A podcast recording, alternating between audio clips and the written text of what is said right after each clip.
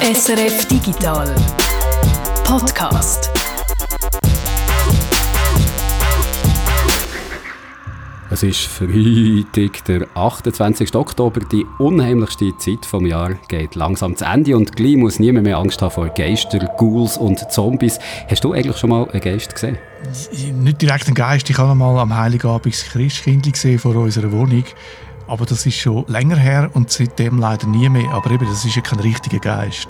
Ich glaube, wir müssen jetzt zusammen vielleicht noch kurz über das Christkindli und äh, den Samichlaus reden, weil da haben wir etwas ganz Schlimmes zu sagen. Aber zurück zu den Geistern. Da habe ich jetzt auch noch nie einen gesehen, aber ich habe ja auch noch nie einen Sechser im Lotto gehabt und das gibt es anscheinend auch. Darum wollte ich mal nicht voreilig ausschließen. Also, gleich ist wieder Halloween, aber noch bevor einem ständig King verklüpfen, die als Geist verkleidet an die Tür und Süßes wollen, noch vorher passiert etwas viel Unheimlicheres. Das Wochenende Wochenende auch für die Zeitumstellung, wo man dann wieder durch die plötzlich wieder eine Stunde länger schlafen und mein ganz zirkadianer Rhythmus wieder durcheinander kommt. Darum beschäftigen wir uns auch in dieser Ausgabe nochmal mit Zeit. Die letzte Woche haben wir ja schon mal über Atomuhren aus der Schweiz geredet. Uhren, die so genau sind, dass sie in 30 Millionen Jahren eine Sekunde falsch laufen.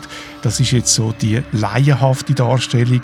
Bildlich, aber nicht wissenschaftlich. Wer sich für den wissenschaftlichen Teil interessiert, der kann bei uns auf äh, Discord schauen. Dort hat es einen Post drauf von Bergerac. Danke vielmals an dieser Stelle.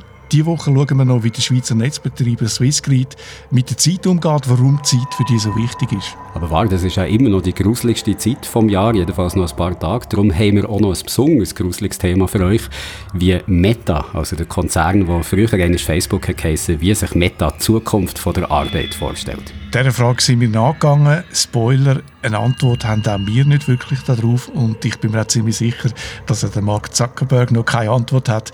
Wir versuchen auf jeden Fall herauszufinden, warum das so ist. Und falls ihr euch jetzt die ganze Zeit habt gefragt, was sind das für zwei körperlose Stimmen, die hier miteinander reden, sind es Menschen, ist es vielleicht Ektoplasma oder sogar zwei Dämonen aus dem dritten Kreis von der Hölle? Keine Angst, es sind immer noch nur ich, der Jörg Tschirren. Und ich, der Peter Buchmann. Zuerst aber noch Breaking News. Der Elon Musk hat einen Vogel. Schön gesagt, ja. Ich weiss noch, wo wir Anfang Monat das letzte Mal über Musk seine Twitter-Übernahme haben geredet. Da habe ich versprochen, wenn der Elon Musk Twitter dann wirklich kaufe, dann würde man zuerst mal noch ein paar Tage warten, bevor wir wirklich darüber berichten, weil bei dieser ganzen unendlichen Geschichte rund um die Twitter-Übernahme weiss man ja nie, ob das jetzt gilt, was der Herr Musk hat gesagt und gemacht, oder ob er doch nicht noch in letzter Sekunde Rückzieher vom Rückzieher vom Rückzieher Rückzieher macht.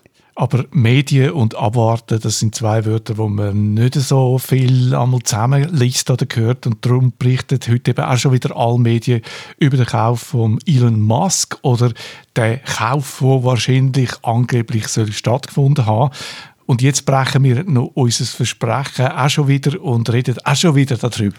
Wir machen es dem Elon Musk nach. Der selber hat übrigens die Übernahme als erster mit so einem kryptischen Tweet öffentlich gemacht. Die Anspielung auf einen blauen Vogel im Twitter-Logo hat er geschrieben, der Vogel ist befreit. Und laut Medienbericht hat der Elon Musk inzwischen auch schon das alte Twitter-Management entlassen und wird in Zukunft selber den Chefposten übernehmen. Er tut jetzt den Kauf neuestens so begründen, dass er äh, quasi etwas Gutes tun für die Menschheit nachdem er gesagt hat, äh, noch vor ein paar Wochen, Twitter sei ein gigantisches Sicherheitsrisiko, als nationales und äh, überhaupt, das sind alles nur Bots, die da am Operieren sind. Aber egal, Jürg, du bist unser Hofberichterstatter von Elon Musk, also so ein bisschen, stellen wir das so ein bisschen vor, wie äh, die, die bei der Glückspost zuständig sind für das englische Königshaus. Du stehst jetzt wahrscheinlich so vor dem Haag, wo der Elon Musk dahinter wohnt, in seinem Palast, und darum frage dich, was hat der Musk jetzt mit Twitter vor?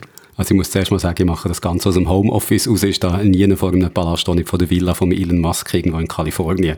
Aber als erstes wird er aus Twitter ein privat geführtes Unternehmen machen, wo dann auch keinen Aktionär, Aktionärinnen mehr Rechenschaft schuldig ist. Und ich glaube, das wird auch bedeuten, dass man vielleicht ein bisschen weniger wird hören in der Öffentlichkeit, was Veränderungen, dass es bei Twitter alles gibt, weil sie eben gegen aussen keine Rechenschaft mehr schuldig sind. Wobei auch da beim Elon Musk weiss man nicht so genau, vielleicht wird man sogar noch mehr erfahren. Aber eins ist sicher, Twitter wird in Zukunft privat geführt werden. Und ein paar Sachen, wie er das Unternehmen umgestalten will, hat der Elon Musk schon im Vorfeld von der Übernahme angekündigt, zum Beispiel eben, dass er die Inhalte bei Twitter weniger moderieren oder in den Wort von Elon Musk, dass die Redefreiheit dort wieder gross soll geschrieben werden.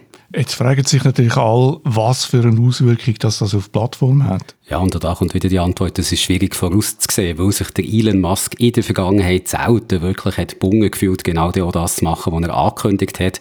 Und weil auch das, was er jetzt, was er bei Twitter machen will, die Ankündigungen doch eher schwammig waren. Also zum Beispiel, wenn es um die Monetarisierung geht, also um die Frage, wie Twitter künftig soll Geld verdienen, da ist viel noch unklar. Da hat der Musk zum Beispiel mal die Idee gehabt, Nutzerinnen und Nutzer sollten zahlen, wenn sie bestimmten Twitter-Konten folgen Das hat man an anderen Orten auch schon probiert, ist dort nicht ein grosser Erfolg gewesen. Wieso es jetzt bei Twitter so klappen, wäre mir nicht ganz klar.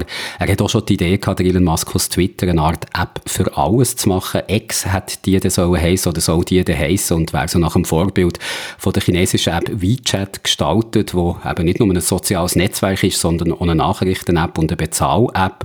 Ich habe das Gefühl, so etwas kann vielleicht in China funktionieren, wo der Markt stark kontrolliert wird, auch vom Staat, was da alles um ist. Aber wieso sich die Leute bei uns im Westen sollten dazu verpflichtet fühlen, eigentlich die alles in einem App von Elon Musk zu brauchen und nicht andere Lösungen, die sie jetzt schon kennen, auch das ist mir nicht ganz klar. Und auch wie die Plattform in Zukunft soll moderiert werden, da weiß man noch gar nicht genau, wie sich der Elon Musk jetzt das vorstellt. Zum Beispiel aber auch, ob er ähm, ehemaligen US-Präsidenten Donald Trump sein Twitter-Konto wird zurückgeben, etwas, was der Elon Musk im Vorfeld von dieser Übernahme mal versprochen hat. Der Elon Musk hat auf jeden Fall gesagt, äh, dass für ihn die Redefreiheit äh, bei Twitter äh, einen grossen Stellenwert hat. Bedeutet das, dass Nutzerinnen und Nutzer jetzt mit Hetz und Hass und kässigen Diskussionen auf Twitter rechnen müssen? Es kommt wirklich sehr darauf an. Also wenn er das so umsetzt, wie er es vorgeschlagen hat, dann könnte es durchaus der Fall sein, wo er auch schon hat gesagt, er will einen grossen Teil von der Twitter-Belegschaft entlassen als Kostenmaßnahme. Er hat mal von 75 Prozent, glaube ich, geredet. Also drei Viertel von den Leuten, die sollen gehen. Und darunter vor allem Leute, die sich mit Moderation von den Inhalten auf der Plattform beschäftigen oder auch mit den automatischen Erkennungsmechanismen für Spam oder Hassrede. Also es könnte sein, dass äh, das wegen darum zunimmt, weil eine Plattform so groß wie Twitter, die muss moderiert werden so etwas läuft nicht einfach alleine. Da kann nicht der Elon Musk so zwei, drei Sachen machen und dann das Ganze laufen. Da braucht es wirklich ständig immer Moderation. Und das ist sowohl technisch wie auch was Personen angeht, was machen, sehr aufwendig. Allerdings ist sich wahrscheinlich auch der Elon Musk bewusst, dass eine Plattform, wo eben Spam und Hassrede darauf dominieren, kein attraktiver Ort ist für die Werbewirtschaft. Also ganz so absolut dürfte die Redefreiheit auch unter dem Elon Musk nicht sein. Und er selber hat jetzt gerade in einem offenen Brief erklärt, Twitter darf nicht zu einer Höllenlandschaft werden, wo alles ohne Konsequenzen können gesagt werden. Also da wieder ein bisschen ein Rückzieher von dem, was er vorher hat gesagt. Die Idee bei Twitter fast alle Inhalte zuzulassen und der Plan mit Twitter auch noch Geld zu verdienen, das sind zwei Sachen, die sich nicht so leicht miteinander vereinbaren. Das ist wahrscheinlich auch Elon Musk bewusst, dass Unternehmen keine Lust haben, ihre Werbetweets neben anderen Tweets zu platzieren, wo eben Hassrede oder Spam drinnen ist. Es bleibt von dem her abzuwarten, wie der Elon Musk jetzt mit dem Problem wird umgehen. Twitter verdient kein Geld. Elon Musk ist bereit, für Twitter 44 Milliarden Dollar zu zahlen. Was ist die Motivation dahinter? Hat er das Gefühl, er kann die Firma äh, umdrehen und profitabel machen? Oder äh, warum kauft er den Kurznachrichtendienst überhaupt? Ja, da müssen wir jetzt wirklich Kopf vom Herrn Musk können schauen, um die Frage wirklich zu beantworten. Wie gesagt, Twitter macht keinen Gewinn. Ein wirklich gutes Geschäft, aber auf dem Papier scheint Twitter nicht zu sein. Das Unternehmen hat in acht von den letzten zehn Jahren keinen Gewinn geschrieben und bis heute gibt es, wie gesagt, wenig konkrete Pläne, wie sich das in Zukunft könnte ändern. Vielleicht kommt man nicht drum herum, bei dieser ganzen Übernahmegeschichte halt doch ein bisschen zu psychologisieren. Der Elon Musk, der gilt als reichster Mann der Welt und er steht an dritter Stelle von den meistgefolgten Leuten bei Twitter nach dem Barack Obama und dem Popsänger Justin Bieber. Es könnte also sein, dass die Kombination, dass er überall so vorne ist, dazu geführt hat, dass der Elon Musk wirklich denkt, er sei der, der Twitter jetzt könnte profitabel machen dass er wirklich die Idee hat, wie das geht, ob schon er keine Erfahrung hat bei der Führung von einem sozialen Netzwerk. Aber eben, beim Elon Musk weiß man nie so genau, vielleicht ist die Idee zum Kauf einfach aus einer Laune rausgekommen. Auch das ist beim Elon Musk nicht unmöglich. Er hat den Kaufpreis von der Twitter-Aktie bei der Übernahme auf 54 Dollar und 20 Cent Prozent angesetzt, also 54,20 und das 24 in dieser Summe, das ist eine Anspielung auf Cannabis, also auf die Zahl 420, wo gerne Synonym mit Cannabis gebraucht wird. Also von dem her, so genau weiss man es wie immer nicht, warum der Herr Musk etwas eigentlich gemacht hat und genauso wenig kann man auch sagen, wie lange das sein Interesse an Twitter wird bleiben. Also, dass er sich wirklich aktiv über längere Zeit mit der Führung von dem Unternehmen wird beschäftigen, das scheint jetzt zumindest mir eher unwahrscheinlich. Er hat ja mit Tesla, SpaceX, Boring Company, Neuralink, OpenAI und ihrer Musk Foundation noch genug andere Eisen im Feuer, die ihn irgendwie beschäftigen. Fazit, auch wir können nicht in den Kopf von Elon Musk hineinschauen und ich glaube, auch wenn wir das könnten, ich weiß nicht, wie weit das man dort gesagt hat, weil es hat einmal eine rechte Dunstwolke dort drin. Womit wir wieder beim 420 wären.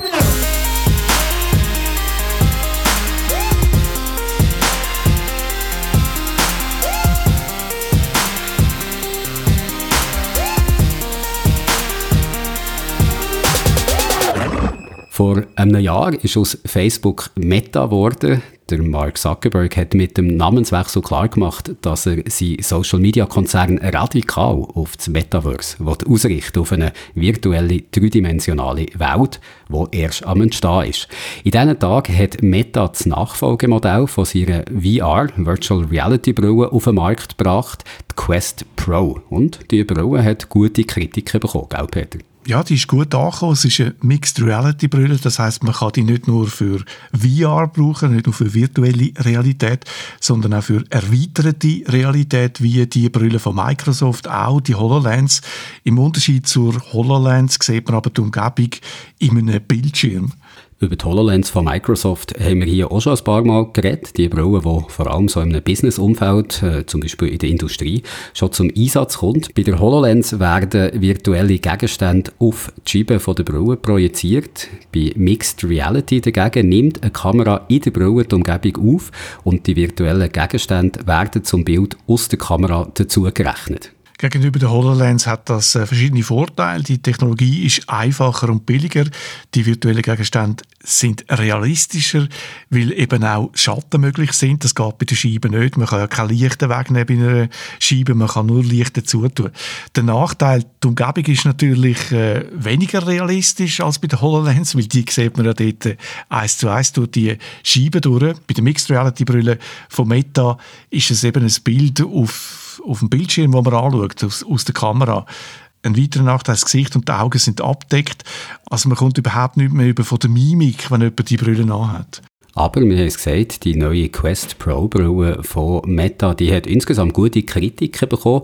Ein bisschen enttäuscht ist man aber von der Präsentation, was man alles mit dieser Brille machen kann. Äh, die Demo vom Metaverse, wo der Mark Zuckerberg da abgeliefert hat, da hat man eigentlich wieder die gleichen virtuellen Sitzungen gesehen, die man schon vor einem Jahr hat gesehen bekommen, wo es den Namenswechsel von Facebook auf Meta und die Neuausrichtung vom Konzern hat gegeben. So Manga-ähnliche Avatare, die in einem virtuellen Büro hocken. Die einzige Neuerung dieses Jahr, die Avatar, die haben jetzt bei. Letztes Jahr sind sie noch so wie Geister, ohne Unterlieb, einfach im Büro umgeschwebt. Und dieses Jahr sind die Beine präsentiert worden und haben für viel Spott gesorgt, zum Beispiel in der Daily Show. So what, now there's legs in the metaverse. Oh wow, we got legs in the metaverse now, yeah. You know what else? There's legs right here. There's, we got legs here already, okay? The guy who created an infinite universe that could be anything and you made legs okay? Not not jetpack legs not teleporting legs just legs. Just legs.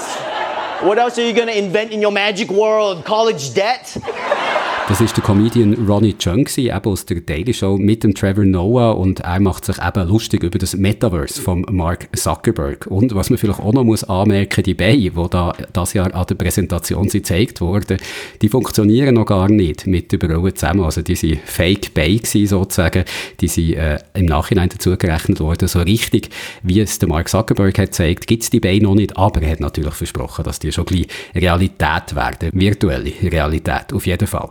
Wir haben auch ein bisschen mehr erwartet von dieser Demo, als da wirklich zu sehen war.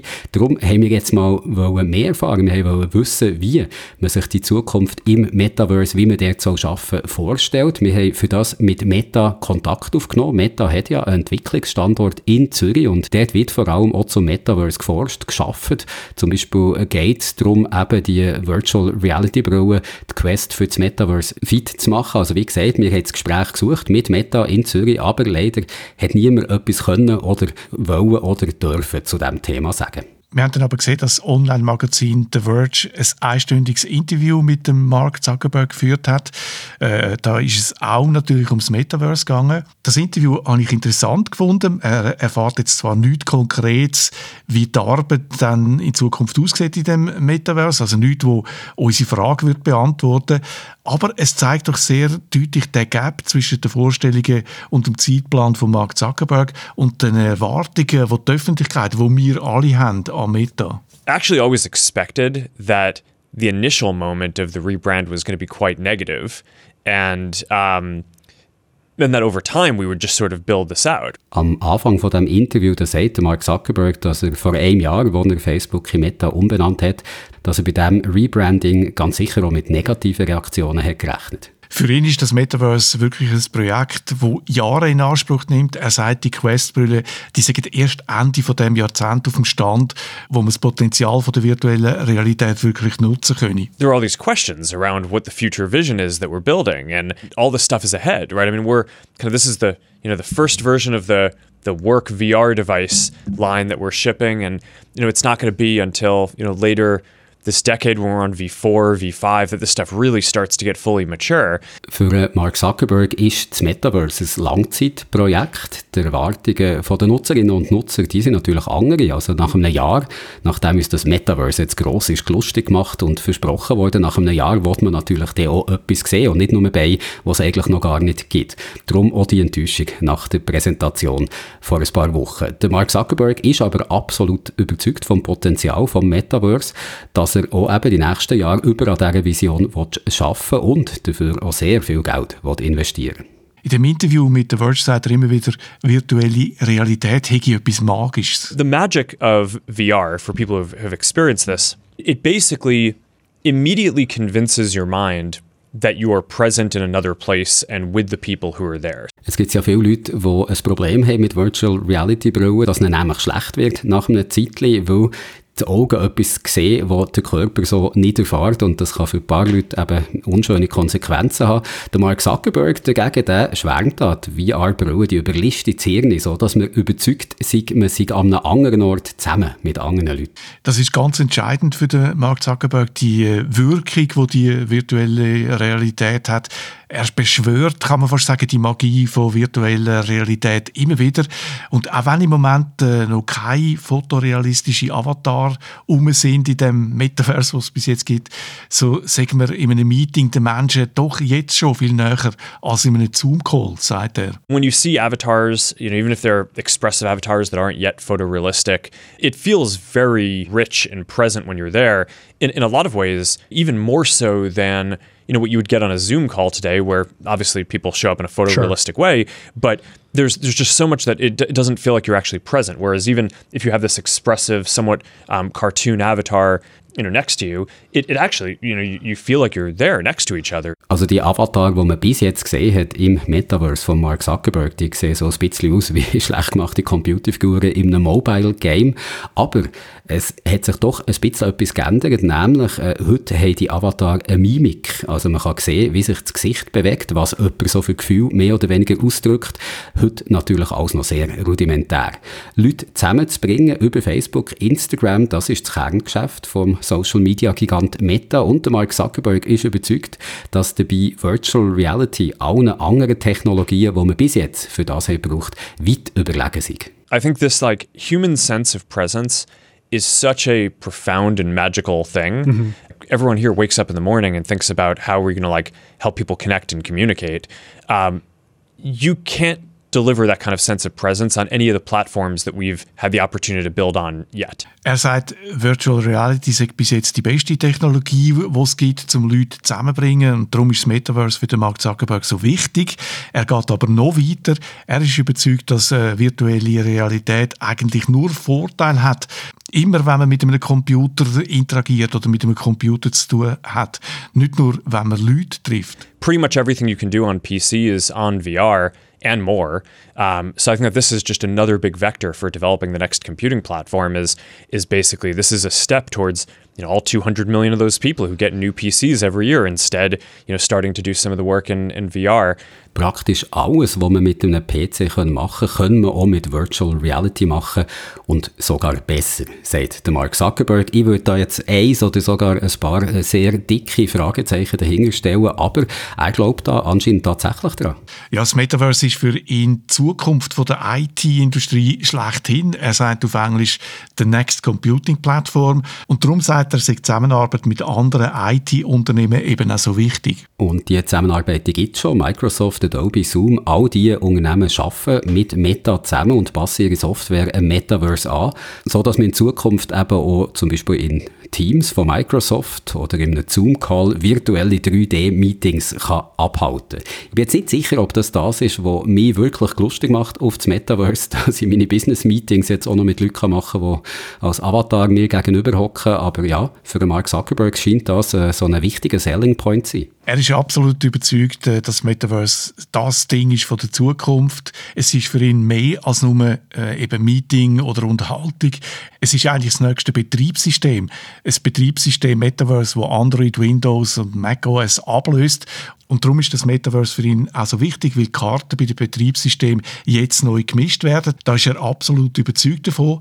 Und er hat ja einen Grund, da äh, sensibel zu sein, weil er hat ja in letzter Zeit immer wieder am eigenen Körper erfahren, kann man fast sagen, welche Macht die Unternehmen haben, die äh, Betriebssystem kontrollieren. Ja, da wäre das Beispiel von Apple zu nennen mit iOS, also seinem mobilen Betriebssystem. Apple hat vor kurzem auf dem iPhone Nutzerdaten für Facebook blockiert. Also wer nicht explizit hat zugestimmt, dass Facebook die Daten kann sehen von dem oder der erfahrt Facebook jetzt nicht mehr, was man so macht auf dem mobilen Gerät. Apple sagt, das sei um die Privatsphäre zu schützen. Für Mark Zuckerberg hat das aber gravierende Konsequenzen gehabt, beziehungsweise eben für sein Unternehmen Meta.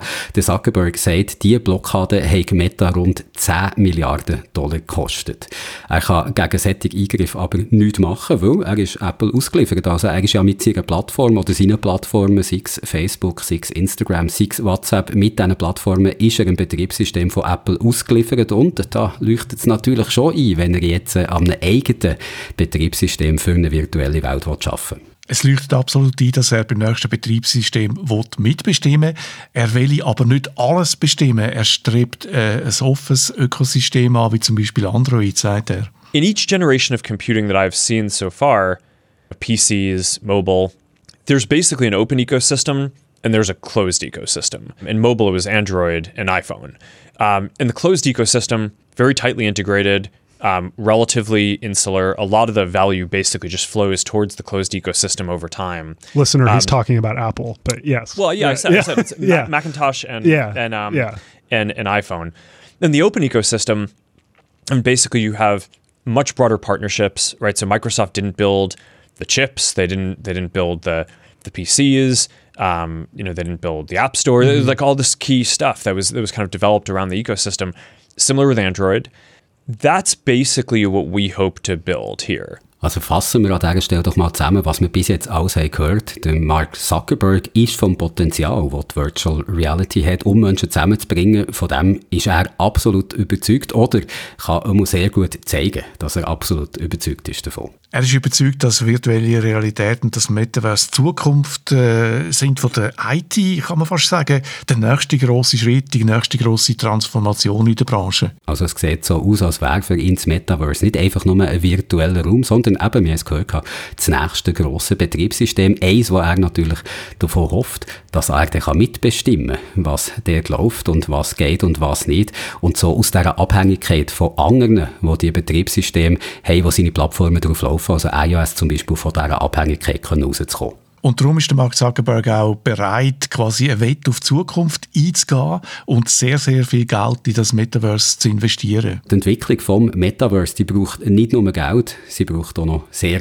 sehr viel Zeit wir sind da noch lange nicht so weit, wie man vielleicht meinen könnte, wenn man überall immer hört, oh, das Metaverse ist so wichtig, wir müssen sofort etwas im Metaverse machen. Und der Mark Zuckerberg selber bringt es im Interview, wo wir jetzt immer wieder Ausschnitte daraus gehört, im Interview mit The Verge, selber ganz lapidar auf den Punkt. Well, I think if you're trying to build something at the scale of billions of people, that doesn't happen overnight.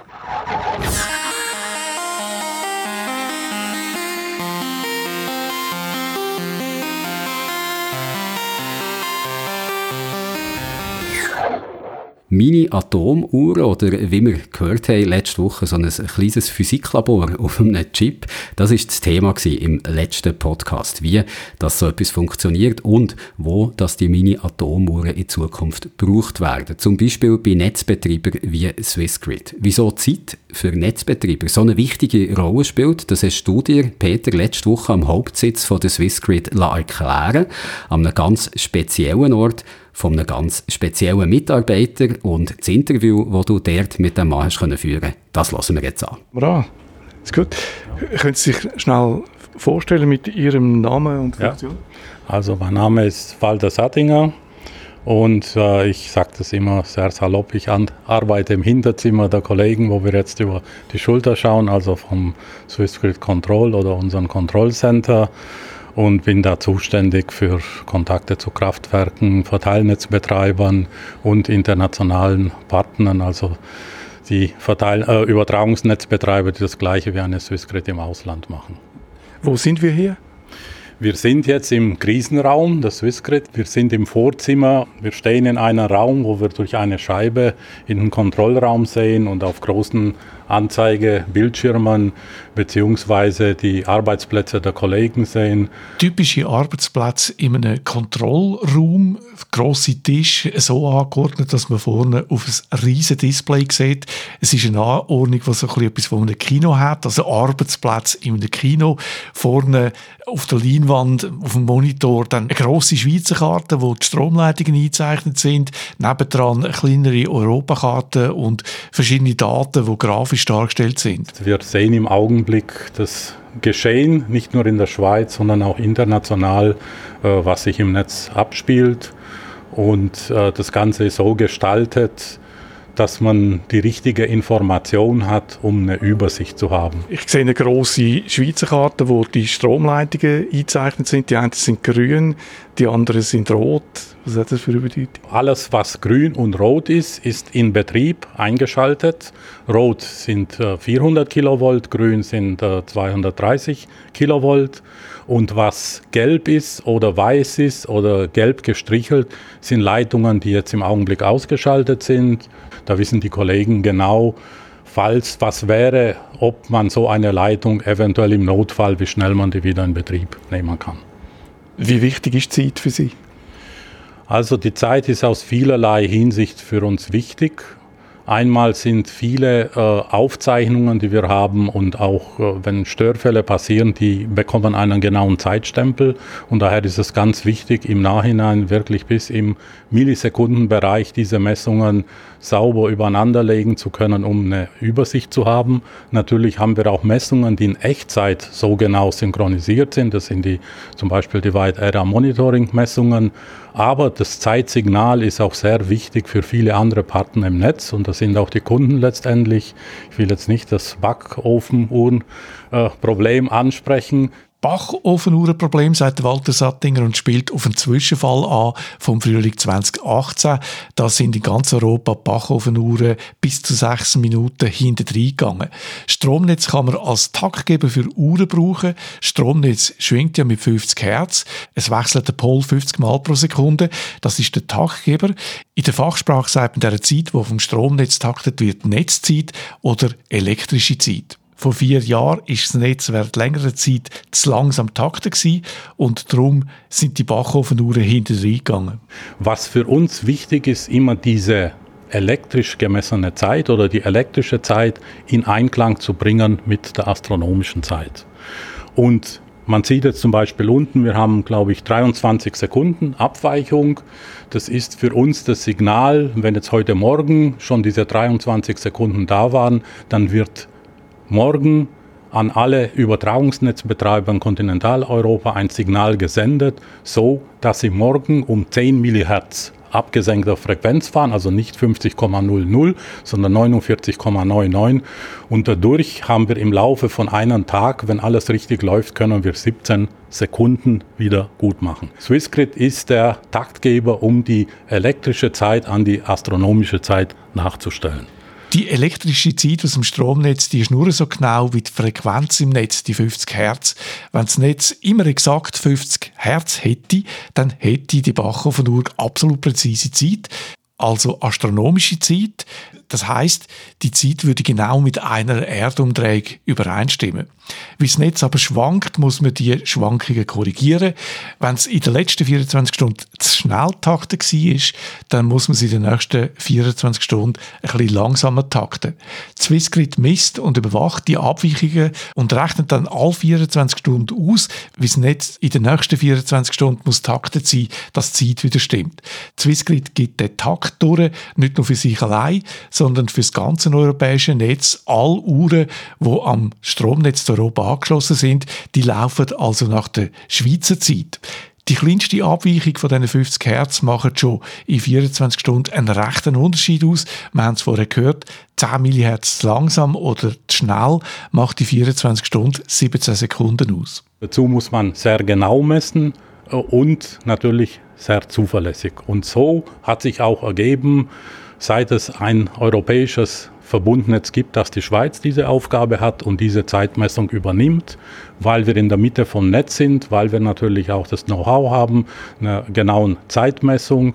Und übrigens, die, ja, viele der äh, Uhren in den Satelliten sind auch schweizerischer Herkunft, ja, also eine gewisse Tradition gibt es da auch. Vielleicht noch mal am wichtigsten ist, das ist auch ein Qualitätskriterium. Also wenn ich mir den Zeitverlauf anschaue, der elektrischen Zeit über einen Tag, sehe ich jede Spitze nach oben oder nach unten, die am letzten Tag in der Frequenz stattgefunden haben. Das heißt, ich sehe auch, wie gut geht es der europäischen Netzmaschine, wenn ich die so mal bezeichnen mag, einfach nur über ein einziges Signalzeit, die aber letztendlich von einer Frequenz abgeleitet wurde. Und die Frequenz wird ja gemessen, indem ich eine Spannung irgendwo messe wie gut geht es dieser europäischen Netzmaschine? Das sieht man daran, wie genau die Stromzeit ist oder wie stark die Frequenz schwankt. Das hat zu tun, dass immer so viel Strom im Netz muss sein, wie gerade verbraucht wird. Hat es zu viel Strom im Netz, dann steigt die Frequenz. Hat es zu wenig Strom im Netz, dann sinkt die Frequenz. Vor vielen Jahren bin ich einmal im Kontrollraum vom EWC gewesen, vom Elektrizitätswerk Zürich. Und dort hat mir das jemand sehr äh, anschaulich erklärt. Wenn in Zürich jemand den Herd einschaltet, dann laufen im Bündnerland Turbinen ein bisschen langsamer und darum sinkt die Frequenz die elektrische Zeit, die Sie jetzt angesprochen haben, die dann auch anderen als Service zur Verfügung gestellt wird, wie genau ist die? Das ist im Sekundenbereich? Oder? Die ist im Sekundenbereich, ich schätze es mal in der Größenordnung von einer Sekunde. Also davon kann man ausgehen. Dafür müssen aber wir die Frequenz sehr, sehr genau messen und die ist bei uns 0,1 Millihertz. 0,1 Millihertz ist ein 1 Zehntausendstel? Genau, ja. genau. Da nur ein Detail. Swissgrid korrigiert dann, wenn der Fehler größer als 20 Sekunden ist. Bei der Bachofenuhr muss man also damit rechnen, dass sie 20 Sekunden vor oder nachgeht.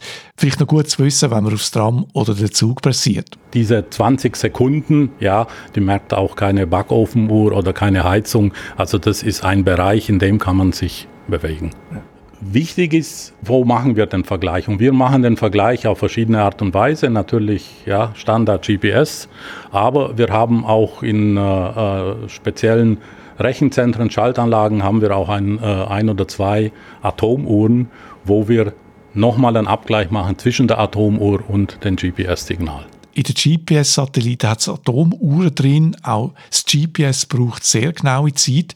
Mit einem GPS-Empfänger kann man das Zeitsignal aus dem Satellit empfangen. Wir haben in der letzten Podcast-Ausgabe darüber berichtet. Da ist es ja um eine Mini-Atomuhr gegangen auf einem Chip haben da in Neuchâtel einen Chip entwickelt, wo eben eine Atomuhr drauf Platz hat. Das ist eigentlich nicht wirklich ein Chip, äh, ein elektronischer Chip, sondern es ist ein Physiklabor auf zwei, auf zwei Zentimeter mit Laser und Heizung und allem, was dazugehört. Die Idee ist eben, dass man einen Ersatz oder ein Backup für eine Atomuhr kann zur Verfügung stellen kann, die einen Tag lang genau läuft. Wie wichtig ist das für Sie? Muss man sich, muss man sich anschauen, was uns ein, ein Tag bringt. Man muss dazu sagen, dass es mittlerweile auch noch andere Methoden gibt, die wir noch nicht angesprochen haben. Es gibt Dienstleister, die übers Netzwerk, übers äh, Festnetz ein genaues Signal schicken, ja, zum Beispiel die Metas, ja, äh, bietet es schon an. Das wäre dann auch eine Möglichkeit, die wir uns überlegen und, und näher anschauen müssen. Und äh, so ein Chip, das ist immer eine Preis-Leistungsfrage. Ja, äh, bin ich jetzt überfragt, müsste man sich anschauen, ob das auch eine Alternative wäre, aber äh, ist mit Sicherheit äh, auch zu überdenken, weil im Notfall kann ja auch sein, dass man nicht nur das GPS nicht sieht, sondern auch die, die Festnetzverbindung nicht mal zur Verfügung hat. Und dann wäre es schlecht, wenn die Zeit dann davonläuft und wir eigentlich der Zeitgeber wären und alle darauf äh, äh, bauen, ja, Swissgrid liefert die genaue Zeit. Die Atomuhren, die Sie noch haben, im Jahr, die, die werden ja über irgendein Netzwerk dann wieder äh, ihre Zeit zur Verfügung stellen? Äh, nee, diese Atomuhren, die stehen bei uns in, in den Raum, wo auch unsere Zeitmessung stattfindet. Also das sind unsere eigenen, die werden nicht irgendwie aus der Ferne her abgelesen. Äh, jetzt müssen wir schnell überlegen. Gibt es etwas, was Ihnen wichtig ist, was Sie noch gerne sagen würden? Ja, es ganz wichtig ist für uns dieser Verbundnetzgedanke. Ja, also Sie sehen auch hier auf der rechten Seite die, die zwei Karten, ganz Europa ist grün. Ja, das heißt, es geht allen gut. Auf der rechten Seite sehen wir zum Beispiel, ja, jetzt äh, Schweden äh, hat ein bisschen Unterproduktion, wird wahrscheinlich von äh, Finnland und äh, Norwegen ausgeglichen. Dieses Verbundnetz schafft uns allen Sicherheit und es wurde ja darum auch aufgebaut, um einen sicheren Betrieb in Europa zu haben und ja, ich will jetzt einen kurzen Ausschwenk machen. Letzte Woche am Montag haben wir ganz schlimme Dinge erfahren aus der Ukraine. Ja, und das ukrainische Netz wurde durchs kontinentaleuropäische Netz gestützt, so dass es weiter betrieben werden konnte. Das sind nur sieben Leitungen. Ja, aber die sieben Leitungen haben dafür gesorgt, dass in der Ukraine nicht noch was Schlimmeres passiert ist. Und jetzt gehen wir auch im Normalbetrieb, ist es wirklich ein, eine Riesenerrungenschaft, dass wir in ganz Europa sag ich mal, unter, unterschiedliche Sprachen, unterschiedliche Mentalitäten, unterschiedliche Art und Weise das Netz zu betreiben äh, trotzdem gemeinsame Wege gefunden haben und, und Möglichkeiten auf der technischen Ebene einen sicheren Netzbetrieb zu haben und uns nicht nur in Störfällen, sondern auch im Normalbetrieb zu helfen, damit auch unsere eigenen Kraftwerke viel wirtschaftlicher zu betreiben, als wenn wir in Inselbetrieb wären, wo heutzutage gar nicht mehr möglich ist für keinen der Netzbetreiber, einfach dieses Verbundnetz, ja, das hat mal Professor Hanschin vor vielen Jahren gesagt, ist eigentlich die größte Maschine, die der Mensch gebaut hat. Und darum Maschine, weil Sie sehen jetzt hier an allen Eckpunkten von Netz, äh, sind Kraftwerke, die geregelt sind, sind äh, äh, Verbraucher, die geregelt sind, wir haben Schutzsysteme dazwischen und so weiter und so fort. Im Prinzip das Ganze funktioniert automatisch und was man hier sieht, unsere Kollegen, die überwachen diese Automaten. Also immer wenn es ein Problem gibt, ja, dann können die einspringen und aber im Prinzip das System funktioniert automatisch und hat sich entwickelt, ja, ist schon mehr als 60 Jahre alt, ja. Und die Swissgrid ist einer der Mechaniker, die dafür Sorge trägt, dass diese Maschine rund läuft. Die Riesenmaschine, eine der grössten Maschinen, die der Mensch je gebaut hat, ist grösser als die Europäische Union. Die geht, man sieht jetzt hier auf der rechten Seite, die geht tief bis in die Türkei, ja, wo kein EU-Mitglied ist. Und da haben wir unten in, im Südosten die äh, ganzen Balkanstaaten, die auch Mitglied in diesem Netz sind. Das geht hoch bis nach Skandinavien, ja, das Festland Jütland von Dänemark und dann unten die Iberische Halbinsel so wie ich äh, vorhin gesagt habe, sehr, sehr unterschiedliche politische Systeme, unterschiedliche Kulturen, unterschiedliche Mentalitäten, aber ein Netz. Äh, und wenn wir dann alle am Tisch sitzen, ist es wunderschön, ja, die, alle Färbungen der englischen Sprache zu hören, die man sich nur vorstellen kann. Und es, es funktioniert und klappt. Das ist also der Bericht aus dem Swissgrid Control Room, wo die Leute ganz wie im Kino auf einen grossen Monitor schauen mit Karten und ganz vielen wichtigen Daten. Viele interessante Daten und Karten sind im Internet äh, frei zugänglich. Zum Beispiel auf Sekunden genau praktisch, wie viel Strom das die Schweiz importiert und exportiert und von wo das sie das macht oder wie stark das, äh, die Netzfrequenz im Moment gerade schwankt. Und so wie ich euch kenne, die hier zulassen, interessieren euch die Daten und Karten vielleicht sehr. Darum der Link bzw. die Links dazu, die findet ihr in den Shownotes von dieser Episode. Und während der Recherche bin ich noch auf etwas anderes Interessantes gestoßen. Der Walter Sattinger erzählt ja, wie sie die Schwankungen im Netz auf Millisekunden genau protokollieren. Und es gibt jetzt digitale Forensiker, also Spurensucher, Kriminalisten, die die Information ausnutzen. Die Schwankungen übertragen sich nämlich auf Lichtquellen.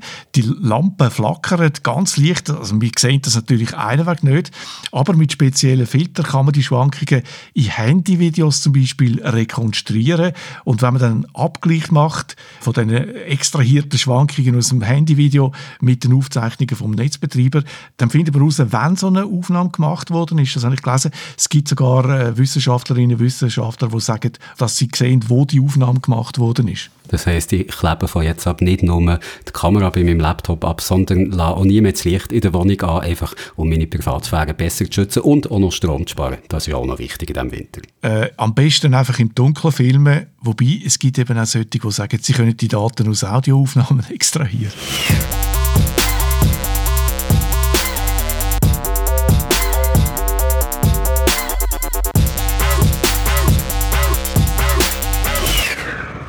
Ich habe es dir am Anfang schon mal gefragt, aber einfach zur Sicherheit, weil wir ja in der unheimlichsten Fall eine Jahreszeit sind, frage ich dich noch einmal. Hast du immer noch keinen Geist gesehen? Also auch nicht während wir hier den Podcast haben aufgenommen Während dem Aufnehmen jetzt nicht, aber mir ist in Sinn gekommen, dass ich so ansatzweise schon Geist gesehen habe, wenn ich so nach einer ganz langen Nacht ähm, Sonntagmorgen heimgekommen bin und dann in den Spiegel geschaut habe. Ich bin nicht sicher, aber ich habe so Schatten bei mir rund ums Haus gesehen und jetzt hat es getönt, als wäre eine Fensterscheibe kaputt gegangen und der Werwolf und der Vampir wären durchs Fenster gestiegen. Darum, ich kläre besser mal ab, was da gerade läuft und sage bis nächste Woche. Tschüss. Ade miteinander.